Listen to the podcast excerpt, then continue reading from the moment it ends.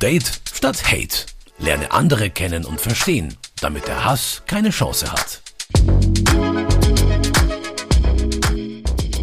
Hallo und herzlich willkommen zu Date statt Hate. Diesmal geht's um Religionsunterricht. Jetzt denkt ihr vielleicht, wie langweilig, was soll's da Neues geben? Gibt's doch schon seit Jahrhunderten. Aber für Leute, die nicht katholisch oder evangelisch sind, ist das gar nicht selbstverständlich. Meistens ist es ja in den Schulen so. Die Katholiken gehen in den katholischen Religionsunterricht, die evangelischen Schülerinnen und Schüler gehen in den evangelischen Religionsunterricht und der Rest geht in Ethik.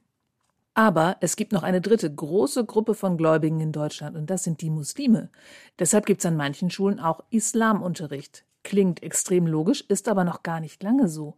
So richtig als anerkanntes Schulfach gibt es das nämlich erst seit dem Schuljahr 2021-22, also jetzt im zweiten Schuljahr quasi. Vorher gab es aber schon eine Menge Modellversuche.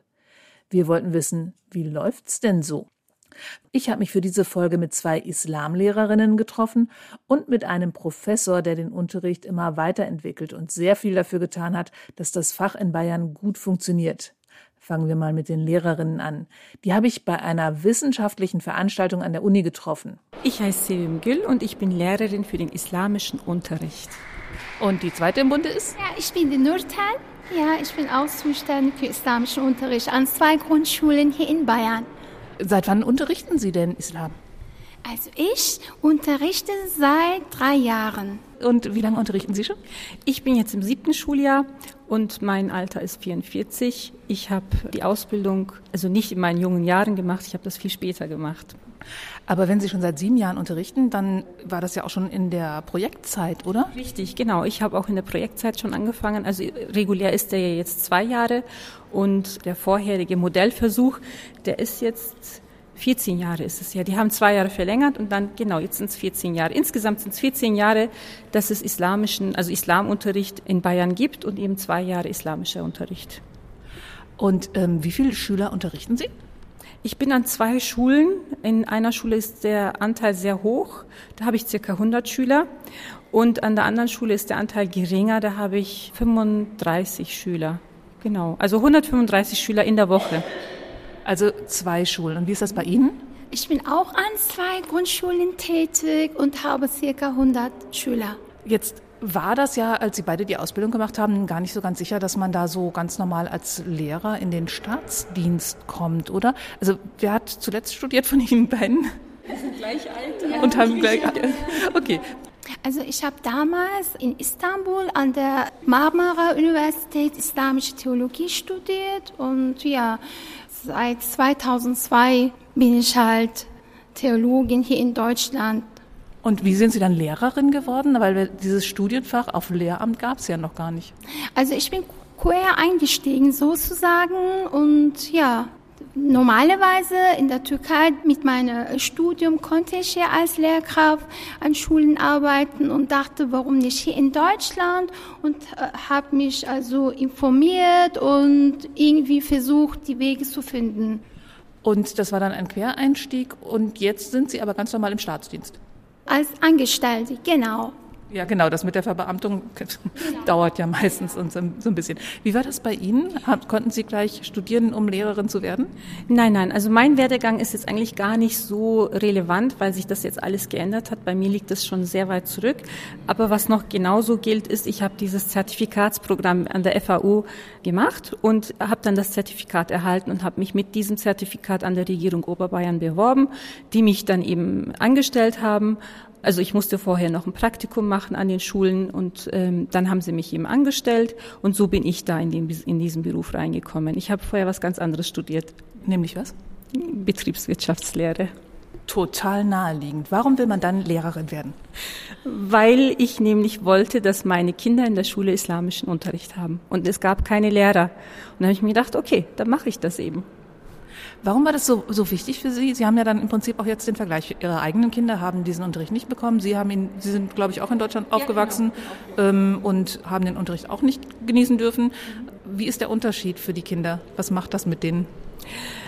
Ich wollte einfach, dass meine Kinder sich intensiv mit der Religion beschäftigen, also den Islam intensiver kennenlernen und stimmt, ich hatte auch das Problem, meine Kinder wollten nicht in der Moschee islamischen Unterricht haben. Die haben sich geweigert, die wollten einfach nicht. Und da habe ich mir gedacht, es gibt doch viele Kinder, die auch gar nicht überhaupt die Möglichkeit haben, in eine Moschee zu gehen, weil sie eben nicht türkisch sind, sondern weil sie bosnisch sind und weil es keine bosnische Moschee gibt oder welches Staat auch immer. Und wenn sie dann eben in der regulären Schule sind und sie haben den islamischen Unterricht, dann kann auch jedes Kind den Islam lernen, auch wenn es nicht die Moschee hat, weil manche Eltern wissen auch nicht unbedingt viel über den Islam und geben das nicht den Kindern weiter. Und mir war es eben wichtig, dass Kinder über ihre Religion was lernen.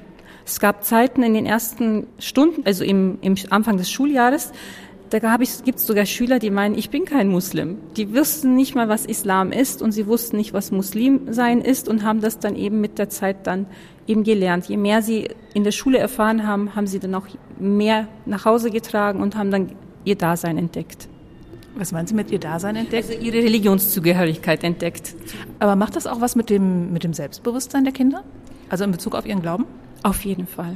Auf jeden Fall. Sie, sie, sie entdecken eine Identität. Ähm, sie verstehen Dinge, warum es bei ihnen zu Hause so abläuft. Warum hören die Eltern auf zu essen und sie entdecken das und sie fangen an, es zu verstehen und finden eine Zugehörigkeit. Alle bei uns im islamischen Unterricht sind Muslime. Also okay, der islamische Unterricht ist offen für alle, aber es sind überwiegend muslimische Schüler und sie entdecken eine Gemeinsamkeit. Wir gehören zusammen. Wir haben die gleichen Sachen zu Hause. Wir können und sie entdecken sogar, dass manche Schüler, die vielleicht gar nicht muslimisch aussehen, ha, das ist ja ein Muslim. Wir haben hier Gemeinsamkeiten und das ist einfach schön, weil vielleicht redet man gar nicht darüber, man traut sich gar nicht darüber zu reden, aber dann im islamischen Unterricht entdecken sie sich selber. Genau. Sie nicken die ganze Zeit und wollen dringend was ergänzen. Ja, genau an dieser Stelle möchte ich auch meine Gedanken formulieren. Also ich denke, dass muslimische Kinder und Jugendliche hier in Deutschland einen Transformationsprozess befinden zwischen Alte und Moderne, zwischen Kultur, Tradition, Religion und versuchen sich zu orientieren. Und Genau an dieser Stelle ist es sehr, sehr wichtig, dass muslimische Kinder und Jugendliche in der Schule vor Ort Islam lernen können, außerhalb der Moschee. Also die kommen ja schon mit Vorwissen und es ist für die Kinder sehr, sehr wichtig. Ich kann ein Beispiel dazu geben. Vor zwei Wochen, wir haben zum ersten Mal in der Schule Ramadanfest gefeiert. Wir reden ja immer darüber, wir vermitteln ja Informationen, Wissen, wie man feiert, wie man es gemeinsam feiert mit Christen Christen, Juden und so weiter, halt diese ne, Festen, religiöse Festen und so weiter. Aber die Kinder haben zum ersten Mal also in der Schule miterlebt mit den anderen Schülern. Die haben vielleicht nur ein äh, Lied vorgesungen und ein Buch präsentiert, aber sie sollten sehen, wie sie glücklich waren. Also die Herzen waren voll mit Freude erfüllt, weil ich denke, diese Gefühl, Anerkennung, Wertschätzung war Präsenz in diesem Moment. Ich denke, es kommt darauf an. Also es geht halt um diese Wertschätzung, Anerkennung in der Schule. Habe ich das jetzt richtig verstanden? Die haben das gefeiert mit den anderen Schülern zusammen? Mit den anderen Schülern. Die haben für die gesamte Schulgemeinschaft was vorbereitet, vorgesungen und, war, und haben noch Plätzchen verteilt. Also die Mütter, die Eltern hatten schon vorbereitet, selber gepackt und auch die Lehrkräfte, alle waren total begeistert. Also ich hoffe, dass wir mehr Raum dafür haben. Ne? Also es mangelt nicht an Informationen, an Wissen, sondern an Selbstverständlichkeit, an gegenseitige Vertrautheit. Noch mal eine kurze statistische Frage. An Ihren Schulen wissen Sie, wie viele Leute bei Ihnen im Unterricht sind und wie viel in katholischer und äh, evangelischer? Ist das ungefähr gleich viel dann jeweils oder wie, wie teilt sich das aus? Ungefähr über den Daumen gepeilt. Also bei mir an der großen Schule gibt es zwei katholische volle Klassen, eine kleine evangelische Klasse, sehr klein und zwei volle Ethikklassen und eine volle Islamklasse. Wobei ich sagen muss, in Ethik gibt es aber auch noch viele muslimische Schüler, die gerne im islamischen Unterricht sein würden, aber eben nicht können, weil ich mich nicht klonen kann. Das heißt, also, bei 100 Schülern wäre irgendwie oder bei 150 Schülern wäre eine zweite Lehrkraft ja. durchaus angebracht. Genau, es gibt aber halt keine, die jetzt in meinem Landkreis eingesetzt werden kann. Was sagen denn jetzt die Eltern? Also um sie als Lehrerin zu bekommen, genau. müssen, müssen die Eltern einen Antrag stellen, oder? Die haben keine, die haben, die Eltern haben keinen Antrag gestellt, nein. Die Schulleitung, wo ich damals das Praktikum gemacht habe, die war so begeistert davon, dass in ihrer Schule islamischer Unterricht eingeführt werden könnte. Und dann hat sie sich gleich äh, beim Schulamt eben äh, gemeldet und gesagt, ich will, dass die Frau Gül zu mir kommt in meine Schule und hier den Unterricht erteilt und so ist es dann passiert. Aber der Migrationsanteil ist sehr hoch gewesen eben an der Schule. Und als ich eben war, waren es eben drei Ethikklassen, als ich das Praktikum gemacht hatte. Und die Eltern, haben Sie da irgendein Feedback von den Eltern, wie die das jetzt finden? Weil es kommen ja, Sie hatten es ja eben gesagt, in der Moschee kommen meistens Leute von der gleichen Nation zusammen. Und im Unterricht sind ja alle Nationen vertreten. Was sagen die Eltern da jetzt? Finden die es gut? Finden die es schlecht? Oder äh, was passiert da? Äh, darf ich das ein Beispiel geben, was ich vor kurzem erlebt habe?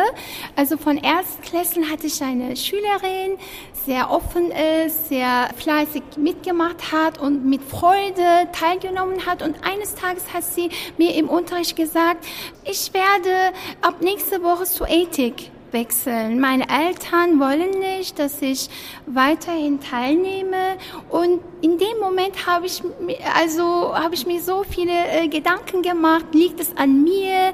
Gibt es da einen Bedarf, also ne Gesprächsbedarf? Sofort nach der Schule habe ich die Mutter angerufen und nachgefragt, warum, wieso diese Entscheidung? Weil die Schülerin also war so traurig, so fast weinend und sie wollten nicht Abschied nehmen sozusagen. Und dann äh, hat die Mutter gesagt, ich bin hier aufgezogen, hier in Deutschland. Ja, ich weiß, wie es in der Schule so nur alles funktioniert. Ich denke, es ist besser, dass meine äh, Tochter in der Moschee halt islamische bekenntnisorientierte halt Wissen sich erwerbt oder ne, lernt. Und dann habe ich gesagt, also gibt es andere Probleme meines Seitens? Nee, also sie liebt Islamunterricht normalerweise. Dann habe ich versucht zu erklären. Also dann habe ich gesagt, also unabhängig von den Lehrplan. Nur unsere muslimischen Kinder in der Schule fühlen sie sich wohl, weil für sie ein Islamlehrer anwesend ist. Und diese gemeinsame, also wir lernen über Dankbarkeit, über Frieden, also friedliches Zusammenleben, fängt schon in der Klassenraum an und halt diese Wertschätzung ist ja da, deswegen fühlen sie sich sehr wohl. Von daher müssen sie sich nochmal überlegen, ne? es geht nicht um äh, Wissensvermittlung, sondern noch mehr halt um die Wertevermittlung. Und dann hat sie sich entschlossen, dass die Tochter weiterhin zu mir, also islamischen Unterricht besucht. Das hat mich so sehr gefreut. Also es hat sich gelohnt und das Kind ist so glücklich und es hat mich auch sehr gefreut natürlich. Ich habe letztens beim Einkaufen eine Mama getroffen, also zuerst meine Schülerin, die ist dann gleich zu mir gerannt und hat mich umarmt und dann kam die Mama und dann war sie so dankbar und so glücklich und hat gesagt, ich finde das so toll, was Sie alles den Kindern beibringen. Die machen das so toll. Es ist so wunderschön, was die Kinder alles bei Ihnen lernen. Und sie war einfach nur begeistert von dem. Und ich war sehr glücklich, endlich mal ein Feedback bekommen zu haben von den Eltern, weil bis jetzt hatte ich eigentlich kaum, nee, eigentlich gar nicht mal ein Feedback von den Eltern bekommen. Und das, dass sie mir das eben gesagt hat, das hat mich sehr motiviert, weiterzumachen. Ja, und wie motiviert Sie sind, das sieht man ja auch einfach an der Tatsache, dass Sie an einem Abend hier in München an die Uni gehen und ein Symposium besuchen, das Sie nicht unbedingt besuchen müssten. Also Sie brennen wirklich für Ihren Job, kann man so sagen, oder? Ja, ja, ich bin sogar von 80 Kilometer weit hergekommen. Oh, wow. Sie auch, gell? Ja, ich liebe meine Kinder. Ich liebe wirklich, vom Herzen mache ich das und ja, es freut mich sehr. Das merkt man und ich wünsche allen Kindern der Welt so tolle Lehrerinnen, wie Sie es sind. Dankeschön. Ich danke fürs Interview. Die Eltern sind übrigens ein wichtiger Faktor beim Islamunterricht, denn es gibt keine islamische Kirche, also so als Institution wie die katholische oder evangelische Kirche in Deutschland oder korrekt ausgedrückt als Körperschaft öffentlichen Rechts. Wie das alles zusammenhängt, darüber habe ich mit Tarek Badavia gesprochen. Er ist Professor für islamische Religionslehre an der Friedrich-Alexander-Universität in Erlangen. Und das ist übrigens der einzige Lehrstuhl seiner Art in Bayern. Und zuallererst habe ich ihn gefragt, warum es in den meisten Schulen noch das Modell katholisch-evangelisch Ethik gibt. Je nachdem, wo Bedarf auch besteht. Wenn Eltern da sind, die auch Interesse daran haben, dass ihre Kinder ihren Glauben an der Schule, nicht nur außerhalb der Schule, so in der sogenannten Moscheeschule oder privat organisiert, dann melden Sie die Eltern diesen Bedarf mittlerweile, können Sie das auch melden und sagen, wir möchten gerne einen Islamunterricht haben für unsere Kinder. Aber als katholische Mutter oder evangelische Mutter muss ich das ja nicht. Genau, also es ist nicht so einfach zu vergleichen mit der Tradition. Es gibt eine ganz andere, lange institutionelle Tradition, also der beiden Kirchen in Kooperation mit dem Freistaat. Und seit circa 20 Jahren sind viele Leute dabei, nicht nur ich, viele Leute dabei, entsprechende Strukturen aufzubauen. Und es ist immer noch leider der Fall, dass die Muslime, die hier in Deutschland leben, nicht so organisatorisch aufgestellt sind. Also wir haben hier in Bayern keine anerkannte Religionsgemeinschaft als Körperschaft des öffentlichen Rechts. Deswegen läuft das über die Eltern. Also mal kurz nachgefragt, im Prinzip ist es so, dass die Schule, wenn man die Kinder anmeldet, gleich von den katholischen, evangelischen Kirchen gesagt bekommen, hey, die gehören zu uns. Und bei den muslimischen Kindern muss man der Schule das quasi mitteilen. Äh, müssen die Eltern das mitteilen und eben das macht, genau, das ist der Unterschied, dass es nicht irgendwie von der Kirche kommt, also nicht von irgendeiner Körperschaft öffentlichen Rechts, haben Sie gerade gesagt, von irgendwas Organisiertem, sondern deshalb müssen sich die Eltern melden und sagen, hey, wir hätten gerne islamischen Religionsunterricht. Okay, das ist aber der aktuelle Stand. Vielleicht mhm. geben Sie mir ein paar Minuten Zeit. Man müssen so einen Rückblick auch mal zu geben. Also die ersten Ideen äh, waren so eher so, okay, wie fördert man halt so den muttersprachlichen Unterricht? Also man hat ursprünglich so an Kinder gedacht, die dann doch in ihrer ersten Muttersprache äh, gefördert werden sollen. Und hat man entsprechend den türkischen Unterricht zum Beispiel unterstützt. Und äh, im Laufe der Zeit, also wir sprechen hier von fast 25-jähriger äh, Entwicklungsgeschichte in diesem Bereich, hat man gemerkt, also die, die Kinder bleiben hier. Das sind die Kinder unserer Gesellschaft. Und wir sind hier zu Hause. Und äh, da wuchs halt so nach und nach der, dieser Bedarf. Also auch sie in ihrem Glauben gleichberechtigt zu unterrichten und ihnen entsprechend auch das Angebot zu machen. Und so ist so ein Schritt für Schritt so aus diesem ursprünglichen Gedanken, äh, nur einen Förderunterricht in, in, einer anderen Sprache zu machen, äh, doch eine islamische Unterweisung hieß es dann am Anfang. Also man unterrichtete auch die Kinder oder informierte sie äh, noch über ihren Glauben und so. Das war so ein Teil der Identität. Also konkret so seit 2006 gab es dann so die erste Initiative. Da ist das Thema auch bundesweit so ein bisschen anders ins Bewusstsein gekommen, dass man das entsprechend, wie Sie eben sagten, im Vergleich so evangelisch, katholisch auch mal Islamunterricht auch so anbietet. Und so kam es Schritt für Schritt, also jetzt in Bayern, also Bayern war, muss man sagen, Vorreiter in der äh, Hinsicht, also wurde der erste Lehrstuhl in Deutschland äh, an der Universität Erlangen-Nürnberg eingerichtet. Musste 2006 gewesen sein. Das am Anfang war so eine Forschungsstelle. Genau, da hat man natürlich, das ist so wie ein Sprung ins kalte Wasser. Ne? Man wusste ja so, man möchte gerne was machen, aber was das genau ist, das musste wirklich Schritt für Schritt erforscht, entwickelt, erprobt, etabliert. Äh, und das ist die Geschichte, die wir in Bayern haben. Der Lehrstuhl äh, ist, wie gesagt, an der Uni Erlangen-Nürnberg. Das ist der einzige Lehrstuhl, den wir bayernweit haben, der auch für dieses Fach zuständig ist. Und es hat ja damit angefangen, so die ersten Lehrkräfte, die vielleicht auch früher auch äh, Türkisch unterrichtet haben, äh, weiterzubilden. Ja, also so um, umzuschulen quasi auf Islam und Religionsunterricht. Ich äh, habe meine Arbeit nicht hier in äh, Bayern angefangen, sondern in Rheinland-Pfalz. Da war ich damals an der Uni Mainz äh, tätig und wir haben immer so geschaut, ja, was, was passiert da so in, in Bayern. Und äh, da bin ich halt so mit dem damaligen Kollegen, Professor Harry Bär, im Kontakt gewesen und wir haben immer so geschaut. Also Professor Lennemann, natürlich Johannes Lennemann, der hat das auch äh, massiv auch unterstützt, Professor Rohr. Das sind so die großen Namen, also womit man sagt, äh, die haben das ins Leben gerufen. Und da haben wir immer so über den Rand geschaut, was da in Bayern passiert, dort auch ein Stück nachgemacht, bis ich dann halt so 2013 erstmal nach Bayern gekommen bin und seit 2017, nachdem Professor Bär Richtung Hessen gegangen ist, ähm, habe ich dann den Lehrstuhl übernommen. Seitdem hat sich vieles entwickelt. Also dieses Wir, das ist, da sind viele Leute, die daran beteiligt sind. Das funktioniert nur, nicht nur an der Uni, also äh, die Kollegen aus, aus der Islamwissenschaft, aus der Religionswissenschaft, aus äh, Jura haben immer unterstützt, äh, aber natürlich äh, in enger Kooperation mit dem Kultusministerium, mit dem Wissenschaftsministerium. Wir hatten zwei Phasen, wo man sagt, das ist ein Modellversuch. Zu welchen Zeiten war das? Genau, also es musste so neun bis 14, ja, die erste Erprobungsphase.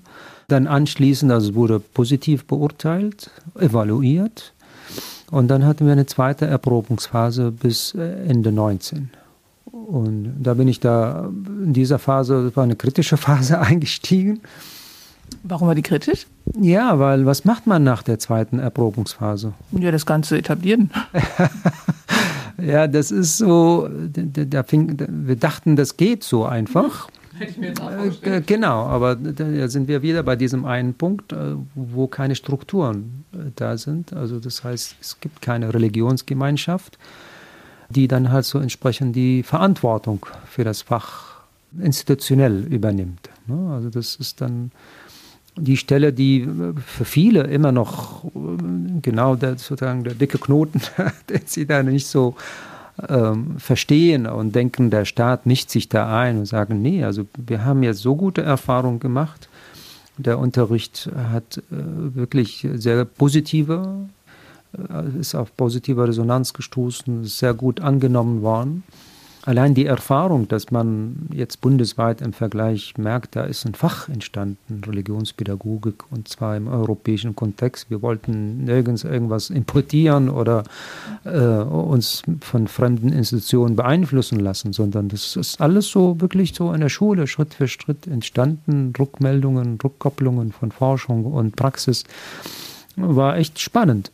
Und dann, dann war die Frage, okay, wenn es keine Religionsgemeinschaft da ist, wer ist der äh, Ansprechpartner äh, für den Staat?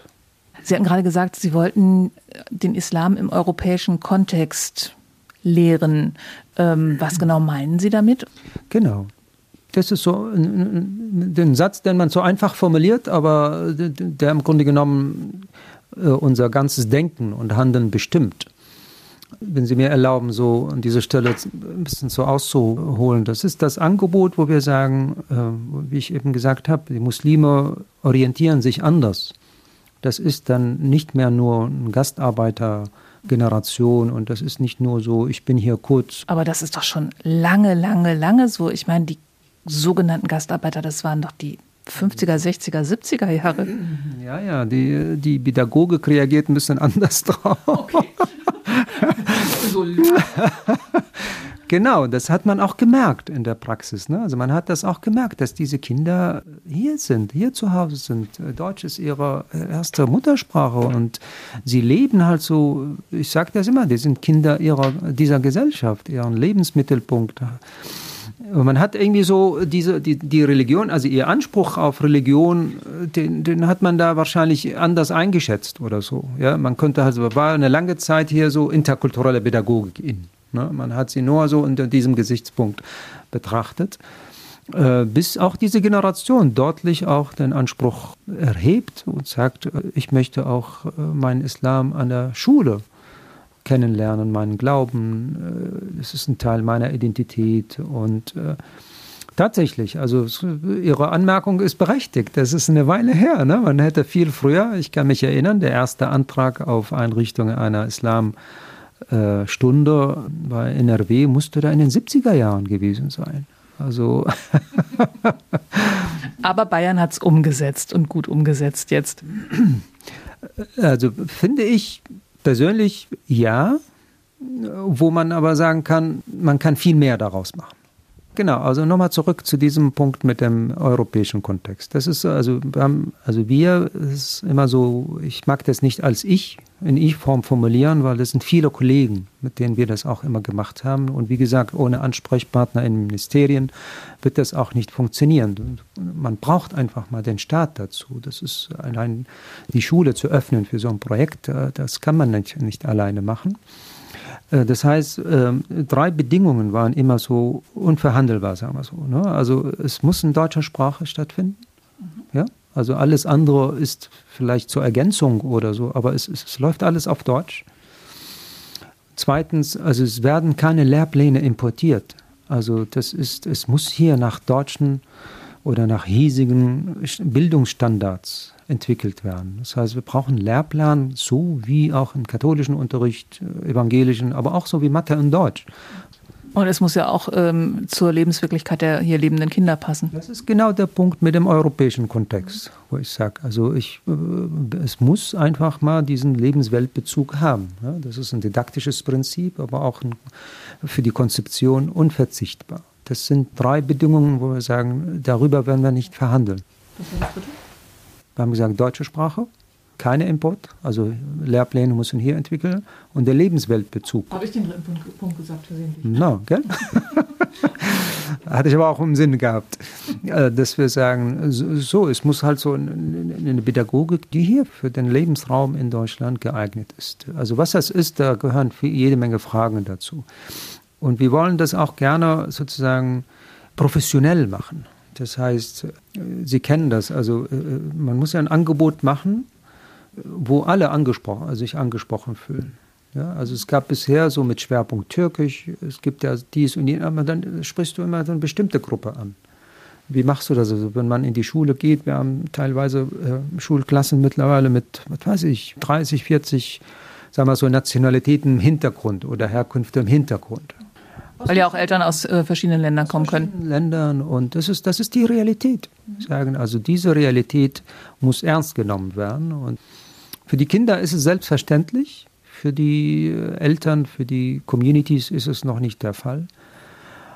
Aber nochmal, also das ist also, dass wir sagen, äh, europäischer Kontext ist äh, nicht nur als Kulturraum verstanden, sondern natürlich, dass wir auch es in in Kooperation mit, einer, mit einem säkularen Staat abwickeln müssen. Das heißt, man muss einfach mal so auf die juristischen und verfassungsrechtlichen Rahmenbedingungen hier acht geben.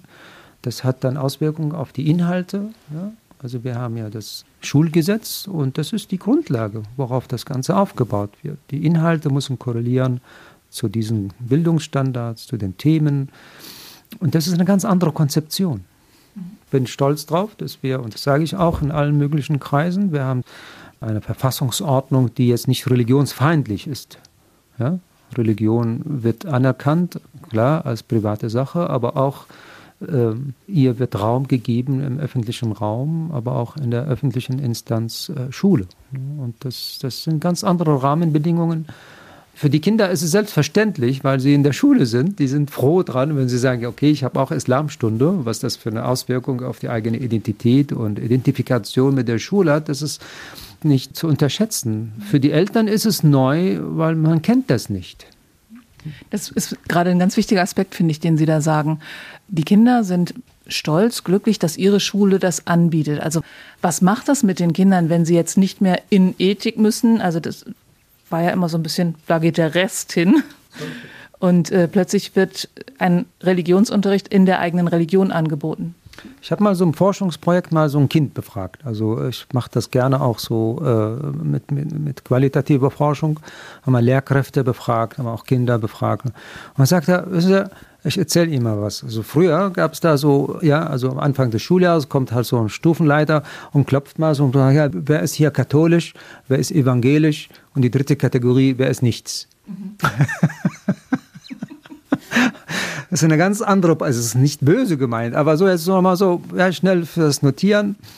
Und das ist natürlich eine ganz andere Botschaft, wenn ich das sage, okay, ich habe auch um die Uhrzeit und nicht nur spät am Nachmittag irgendwie ein AG, wo kein Mensch da ist, sondern es ist im Lehrplan, in meinem Wochenstundenplan drin. Ich habe Islamstunde und äh, die Lehrkraft äh, spricht mich auf Deutsch an und äh, ich merke, ich habe einen Lehrplan. Mittlerweile gibt es schöne Schulbücher. Da kann ich auch noch schauen, da steht das, was ich da auch lernen soll. Also es ist so eine enorme Identifikation mit dem System, also mit der Schule. Das ist, das ist enorm wichtig für, die, für das eigene Selbstverständnis. Allein diese, dieses Angebot macht die Kinder stolz. In, in der Schule haben wir auch drüber gesprochen. Und das haben auch mehrere Studien jetzt deutlich gemacht wenn das kommunikativ gut läuft, dass die Kinder äh, diese Gespräche mit nach Hause nehmen und die Themen. Und das löst dann halt so auch viel Diskussion, Kommunikation, Dialog zu Hause aus. Kann das dann sein, dass die in der Schule was anderes lernen als zu Hause? Immer. Also ganz andere Themen. Also Lehrkräfte sind glücklich, wenn die Kinder viel Vorwissen mitbringen aber sind verdammt unglücklich, äh, wenn von zu Hause sozusagen nur eine Art, so, so eine Frömmigkeit mitgebracht wird, über die man nicht reden will. Ne? Also so ist das und nichts mehr. Und das, das, das brechen sie dann halt so auf, indem sie halt die Themen ansprechen. Und die Kinder merken das, merken das, wenn ich jetzt äh, das Gebet, das habe ich zu Hause gelernt, ja, so beten Muslime, das findet so und so statt. Aber dann kommen sie halt in eine Schule und wir haben ja einen Lernbereich, Einführung in das äh, muslimische religiöse Leben und merken sie halt so, wie das Thema Gebet anders aufgearbeitet wird, anders äh, thematisiert wird. Da steht auf einmal das äh, Kind im Mittelpunkt. Ähm, der Islam, also wir haben in Bayern keinen konfessionellen Unterricht, das ist wichtig. Weil es auch verschiedene Konfessionen im Islam gibt. Weil wir weiterhin keine anerkannte Religionsgemeinschaft haben, die sozusagen über die Information hinaus auch auf die Konfession schaut. Die Konfession. Da bin ich los, da müssen wir jetzt helfen. Okay, also ein Religionsunterricht, wenn wir auf unsere Verfassung da so Grundgesetz schauen, also ist, ist das einzige Fach, was bei uns im Grundgesetz fest verankert ist. Mhm. Und dazu braucht der Staat immer einen Partner. Mhm. Und der Partner ist die Religionsgemeinschaft. Und die ist nicht organisiert. Also und die Religionsgemeinschaft hat die Aufgabe auch zu schauen, okay, findet das im Einklang mit den Glaubensgrundsätzen der Religionsgemeinschaft. Das machen wir mit Konfession. Ne? Mhm. Dann gibt es den evangelischen, den katholischen und die achten darauf, dass das, was unterrichtet äh, wird, im Einklang mit dem christlichen Glauben. Mhm weil sie eine Religionsgemeinschaft haben mit, entsprechenden, mit entsprechender Fachkompetenz. Im islamischen Kontext, in Hessen, in NRW oder woanders läuft das anders, aber wir in Bayern, wir informieren erstmal. Wir sagen, das ist eine Religionskunde. Ja, also das heißt, äh, die Kinder merken das. Also es wird also informiert, auch aus allen möglichen Perspektiven, konfessioneller Herkunft oder wir haben innerhalb des Islam auch verschiedene Rechtsschulen. Ja, also verschiedene Traditionen, könnte man sagen, dass sie diese Breite an Informationen bekommen, ne? ohne sie zum Glauben aufzufordern. Das bleibt deine persönliche Sache. Das nehmen wir in Schutz. Du bist im Islamunterricht, aber wir mischen uns da nicht in deine persönliche religiöse Erfahrung ein, sondern wir bieten dir als Kind, als Jugendliche, Heranwachsende mit einer gewissen kritischen Distanz die Informationen und regen an zur Aneignung. Und äh, wenn Sie so wollen, entlassen die Kinder in die Freiheit, die sie da auch so haben. Und das ist konzeptionell ein ganz anderer Unterricht. Manche Kinder kennen das von zu Hause. Da wird natürlich sehr auf Frömmigkeit, auf Glaubenspraxis ja, geachtet. Aber hier haben sie die Freiheit, auch verschiedene Themen in diesem Rahmen zu reflektieren. Das heißt heute modern, kompetenzorientiert, sich anzueignen. Also äh, es ist ein ganz anderer Zugang. Sie haben vorher noch mal was ganz Wichtiges gesagt, finde ich. Und zwar sagten Sie, dass in Schulen teilweise im Hintergrund 30, 40 Nationen, also Nationalitäten stehen. Also dass die Eltern aus, teilweise auch beide Eltern aus unterschiedlichen Ländern kommen und so weiter. Ich versuche gerade immer, mir diesen Begriff Integration mal zu erklären. Das muss ja dann ein Wahnsinnsschritt in Richtung Integration sein, dieser Unterricht, weil doch damit dann auch der Platz dieser Religion in dieser Gesellschaft gefunden worden ist. Oder bin ich da völlig auf dem falschen Dampfer gerade? ähm, ich oute mich jetzt mal ganz offen. Ich bin kein Freund von dieser Integrationsdebatte. Äh, es ist selbstverständlich, also in bestimmten Zusammenhängen, wenn jemand einfach mal nach Deutschland kommt, muss sich um die Integration bemühen. Also ich bin selber äh, Immigrant und äh, habe die Erfahrung auch gemacht. Also ich muss mich drum kümmern, wie ich da in diese Gesellschaft hineinkommen will. Aber ich merke das bei meinen Kindern, die sind keine Migrantenkinder. Also die sind zu Hause. Das ist für sie, diese Selbstverständlichkeit ist eine andere. Und deswegen spreche ich diese Generation nicht unbedingt immer auf das Thema Integration an, damit ich sie nicht zu solcher mache. Okay. Verstehen Sie, was ich meine? Ja wir, wir outen sie immer so, so als Leute, die die Integration bedürfen. Ich rede nicht von allen. Natürlich haben wir jetzt mittlerweile unterschiedliche äh, Zuwanderungswellen und da, da muss man auch sortieren. Ne? Also da, da, leiden auch viele Migranten, also Kinder mit Migrationshintergrund drunter, weil, weil das alles vermischt wird. Also jemand, der hier geboren ist und hier selbstverständlich groß geworden ist, die Schule und so. Entschuldigung, wenn ich das so direkt sage, also kann ich jetzt nicht gleich mit einem Flüchtlingskind behandeln und äh, das, das merken wir. Also, und die Kinder sind sehr allergisch drauf. Nicht, weil sie was Besseres sind, aber weil sie dann dadurch immer wieder so ein bisschen ins Abseits stigmatisiert werden, stigmatisiert werden oder auch so abgestellt. Und deswegen bin ich sehr vorsichtig mit dieser Integrationsdebatte. Ich sage nein, also die äh, nochmal, also Bezug zum Grundgesetz, äh, das ist, das ist ein Recht der Kinder, dass der Staat ihnen entsprechendes Angebot äh, macht. Natürlich kann man das jetzt bildungspolitisch sehr unterschiedlich begründen, also von Integration bis zu Gewalt und Terror und Radikalisierungsprävention, das verstehe ich auch. Aber ich bin von meiner Position mit meiner Kompetenz für den pädagogischen Weg. Ich sage, Sie brauchen das. Sie müssen eine gewisse Harmonie entwickeln zu Ihrem Glauben. Und wie Sie das im Alltag ausleben, das entscheiden die Kinder. Das entscheiden die Heranwachsenden. Es ist für mich was anderes, wenn ich jetzt sage, okay, hier ist die Mehrheitsgesellschaft und das sind die fremden Kinder und die muss man immer wieder äh, integrieren. Also ich mache viel Forschung mit äh, Lehrkräften und die erzählen uns auch von den Kindern, von den Reaktionen. Ne? Also dass sie den Unterricht nicht vermissen wollen. Ne? Es gab manchmal hier und dort mal einen Wechsel, Lehrkraft musste weg oder Unterricht musste ausfallen oder so. Und das wollen sie nicht. Und nochmal dieser Aspekt, den ich vorhin genannt habe, das findet an der Schule statt und, und nicht, äh, nicht außerhalb. Also ja. Bis jetzt war Religion immer so außerhalb von Schule verortet. Das war immer so äh, die Moschee. Das findet auch statt. Wir wollen auch sagen, der staatliche Unterricht will nicht alles ersetzen. Mhm. Aber der zeichnet sich dadurch aus, dass er alle erreichen kann. Weil nicht jedes Kind, was jetzt an der Schule im Islamunterricht die Gelegenheit, da reinzukommen, äh, hat die Gelegenheit, nachmittags oder am Wochenende in eine Moschee zu gehen. Und wir kennen das auch aus der Migrationsforschung, dass, dass die Moscheen für die Jugendlichen nicht mehr die Institutionen sind, weil sie nicht die Themen ansprechen und oft auch nicht die Sprachkompetenz haben, die Kinder und Jugendlichen mit ihren Sorgen, mit ihren Themen anzusprechen. Das ist ja bei den Katholiken und den Protestanten auch nicht anders. Also zum einen diese, die Glaubensausübung findet zu Hause statt, findet in den Kirchen statt. Das Beten lernen die Kinder bei ihren Eltern und das Wissen um den Glauben kriegen sie in der Schule vermittelt. Insofern ist es komplett ähnlich konzipiert, wenn ich das richtig verstanden habe. Und das meinte ich ja, hm, genau, aber das meinte ich mit meinem, meinem Begriff von Integration. Das heißt, das hat jetzt endlich verdammt nochmal seinen Platz hier in der Gesellschaft gefunden.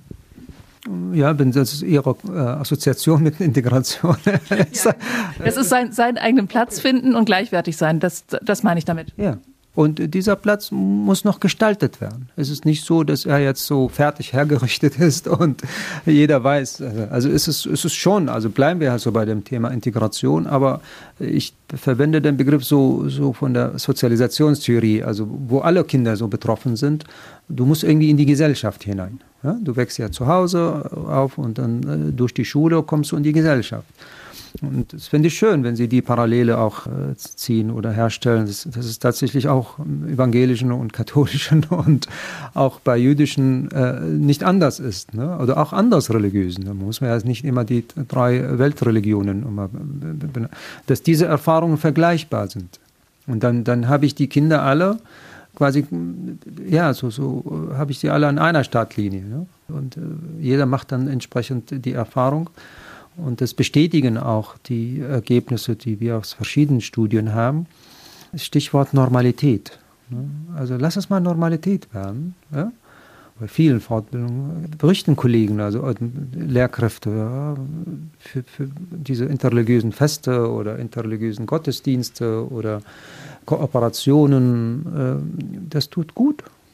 Allein mal so zu realisieren, nicht nur ich als Kind oder ja, Heranwachsender muslimischen Glaubens lebe ich die Vielfalt mit den anderen, also mit den Andersgläubigen, sondern auch innerhalb meiner muslimischen Community sehe ich da, wie bunt wir sind, äh, wie bunt der Islam verstanden wird, wie bunt der Islam praktiziert wird. Ach, schau mal, also in der Türkei läuft das anders als in, in, Syrien, in Arabien, aber auch in, was wir da alles so, Philippinen, genau, und Asiaten. Also es ist unglaublich, was wir da für eine, für eine Vielfalt haben. Und dafür sozusagen ähm, ja, diese Normalität zu fördern, finde ich, das ist äh, ein unglaublich wichtiger Aspekt. Sie hatten eben, ich glaube, bei der Frage, warum sollte man ihn einführen, oder ich weiß den Zusammenhang nicht mehr genau gesagt, es ist auch Terrorismusprävention oder man könnte es so argumentieren, dass es Terrorismusprävention ist. Ich glaube, unter dem Aspekt wurde es auch so ein bisschen gefördert am Anfang oder habe ich das falsch in Erinnerung? Also am Anfang nicht, das kam ja später. Also diese ganze äh, Terrorwelle, die wir haben, natürlich leiden die Muslime extrem drunter. Aber die Gefahr ist da. Also man darf sie nicht wegdefinieren äh, oder auch nicht verharmlosen. Also wir sehen das. Es ist für mich anders, wenn ich sozusagen langfristig präventiv arbeite, als wenn ich jetzt punktuell an bestimmten äh, Extremismusphänomenen äh, arbeite. Ne? Also wir kennen leider äh, die Problematik, die ist da. Und deswegen achte ich so drauf, es ist so ein, eine Kernbotschaft der Extremismusforschung oder Islamismusforschung, dass wenn, wenn Kinder keine positive Erfahrung machen mit ihrem Glauben, irgendwann anfällig werden für, sagen wir so, extremistische Stimmen, weil letztendlich will es das wissen. Und hier wurde ich immer bekämpft und wurde ich immer ausgegrenzt. Und äh, die, die, diese Identitätsfalle, die wir da so kennen, da tappt man da so leider hinein, äh, wenn irgendwann mal so attraktive Stimmen kommen und so tun, als äh, würden sie den wahren Islam predigen. Nee, also wir vermitteln nicht nur den Glauben, das ist nochmal zur Betonung von diesem religionskundlichen Unterricht, nicht nur die Inhalte, sondern wirklich, wir arbeiten am Subjekt. Das heißt, du entwickelst auch die Fähigkeiten zu hören, zu kritisieren, kritisch zu denken, wahrzunehmen, äh, zu analysieren, äh, zu argumentieren, eigene Haltung zu entwickeln. Das sind alles so Soft Skills, die, die selbstverständlich äh, in diesem Konzept integriert sind. Und äh, allein Medienkompetenz, das wird von allen Kolleginnen und Kollegen behandelt. Also wie reagierst du? Und auch so, ich merke das so, das ist ein fester Bestandteil auch im Studium an der Uni, dass wir immer, also ein Seminar oder ein Modul, besser gesagt, immer dem Thema Fundamentalismus widmen. Also ist allgemein aufgefasst, religiöser Fundamentalismus, weltanschaulich in aller Richtungen gedacht im Zusammenhang mit diesen internationalen äh, Wandelprozessen weltweit natürlich der Fundamentalismus eine Ausdrucksform darstellt, wie Menschen auf diesen Wandel, auf diese Offenheit, auf Globalismus und also äh, reagieren können.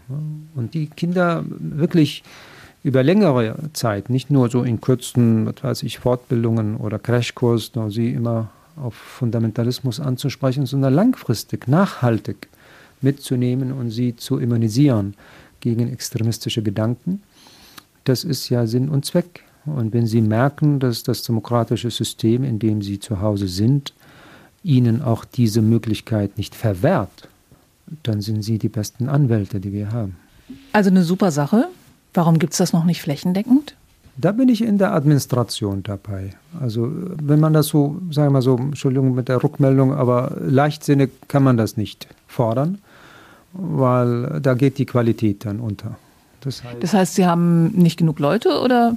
Tatsächlich, also nicht genug Leute einerseits, aber auch offen gesprochen ist die Akzeptanz noch nicht so weit in den Schulen weil es immer noch so mit einer gewissen Skepsis auch verbunden ist. Man weiß ja nicht so genau, was das für ein Fach ist, wer kommt, wer macht das. Wo Bedarf besteht, sind die äh, Leute sehr offen, nehmen das auf. Also ich sage das immer, habe ich vorhin auch bei einer Fortbildung gesagt, ohne Zustimmung der Schulleitung funktioniert das Ganze nicht. Das heißt also, wenn die Schulleitungen offen sind für für das Projekt äh, Islamstunde oder Islamunterricht, islamischer Unterricht heißt es bei uns in Bayern, wenn Sie so offen sind, sind Sie bereit, auch so sagen wir so diese Implementierungsarbeiten, den Prozess mitzugestalten. Das dauert so einiges. Und dann möchten wir tatsächlich dafür sorgen, das findet regelmäßig statt in Kooperation mit dem Ministerium, auch hier in Bayern, mit der Akademie für Lehrerbildung in Bayern finden regelmäßige Fortbildungen statt, dass man den, den Herausforderungen des pädagogischen Alltags auch gerecht werden kann.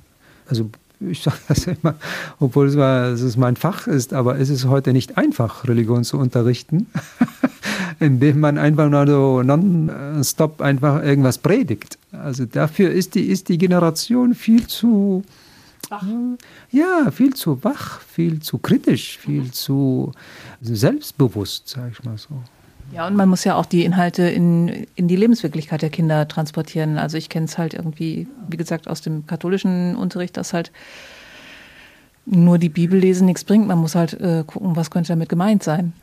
Ja, und, sie, und diese Generation entwickelt einfach äh, neue Formen. Also äh, und ähm, wir haben in dem Zusammenhang, äh, sage ich mal so, noch zusätzliche Spannungen äh, in Bezug, also wir in Bezug auf den Islam, das haben wir vorhin angesprochen, zu Recht. Es muss erstmal, sagen wir so, beheimatet werden, auch in diesem europäischen Kontext. Ja? Also im deutschsprachigen Kontext. Wenn man mal den Koran aufschlägt, da gibt es so alte Übersetzungen, das versteht weder ein Kind noch ein Erwachsener mittlerweile, was da so drin steht. Deswegen muss einiges noch so, äh, sagen wir so, religionspädagogisch paraphrasiert werden oder didaktisiert werden. Ne? Also, wenn ich das so sagen darf, deswegen sind wir, also alle Kolleginnen und Kollegen, die jetzt in verschiedenen Bundesländern äh, ja in diesem Projekt, ich nenne das mal Projekt, das ist noch viel Entwicklungspotenzial drin, äh, unterwegs sind, äh, unbedingt angewiesen auf Unterstützung des Staates. Weil äh, mit wem willst du sonst arbeiten? Wie viele Kinder müssen da sein, damit es eine Klasse gibt? Also da ist das Elternvotum sehr, sehr wichtig, äh, dass die Eltern sich formieren. Je nachdem, das kann man auch dafür keinen Standard oder Maßstab erst definieren. Äh, es gibt große Schulen, weniger große und kleine Schulen, je nachdem, wie viele Kinder das sind. Wichtig ist, dass die Eltern so ein, so ein Votum bilden, unter sich verständigen, Sprecher wählen, sich einbringen in die Schulstruktur über die Eltern, einen Elternbeirat oder in irgendeiner Form an die Schulleitung herantreten, das beantragen. Ob das jetzt eine Zehnergruppe, Zwölfergruppe, das entscheiden die Schulen einzeln. Äh, und das wird da bis ans Ministerium weiter kommuniziert, äh, dass man eine entsprechende Lehrkraft auch findet, die das macht. Genau, und das ist dann wahrscheinlich der nächste Schritt. Gibt es dann genug Lehrer? Im Vergleich zu dem Bedarf, der jetzt zunehmend auch gemeldet wird, nein. Aber Sie bilden die aus? Also möchten Sie vielleicht einfach mit einem Aufruf enden, dass Leute, die sich das vorstellen können, das doch bitte schön studieren, weil das ist ein Beruf mit Zukunft? Das ist äh, nicht nur eine Werbung, sondern wirklich eine konkrete Aufforderung. Also ich wünschte mir, viele, gerade mal so wieder leider diese Bezeichnung Menschen mit Migrations- oder junge Leute mit Migrationshintergrund, wir haben ja so die Chance, also das ist schön zu erleben, dass wir jetzt im Studium Studierende haben, die den Unterricht mal in der Schule mal erlebt haben. Ja, und sagen, wow, das hat mich ja fasziniert, jetzt will ich das auch machen. Wir haben einen Riesenbedarf. Es ist ein spannendes Fach, ein tolles Fach. Die Resonanz ist wirklich sehr groß.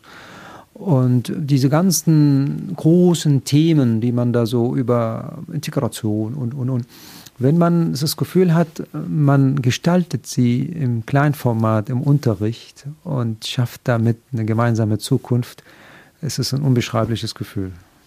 Das ist doch ein wunderschönes Schlusswort. Also Leute, bewerbt euch. Es könnte ein sehr erfülltes Berufsleben werden. Vielen Dank. Herzlich willkommen. Danke für das Gespräch. Also Islamunterricht an der Schule, ein Fach, das noch nicht überall etabliert ist, aber ich bin mir sicher, das wird sich ändern. Und das ist gut so. Und das war's auch schon wieder mit Date statt Hate für diesmal. Die nächste Folge ist schon in Planung. Dann wollen wir mit Menschen reden, die in ihren Heimatländern um Leib und Leben fürchten müssen und in Deutschland Asyl suchen, weil sie queer sind. Was sie erleiden müssen und wie sie in Deutschland klarkommen. Darum geht's in der nächsten Folge von Date statt Hate. Vielleicht hört ihr ja wieder rein. Für heute sage ich Danke fürs Zuhören. Bis zum nächsten Mal. Eure Brigitte Strauß. Das war Date statt Hate. Ein Podcast im Auftrag der Integrationsbeauftragten der Bayerischen Staatsregierung Gudrun Brendel-Fischer. Produziert vom katholischen Medienhaus St. Michaelsbund. Wir machen Ihren Podcast.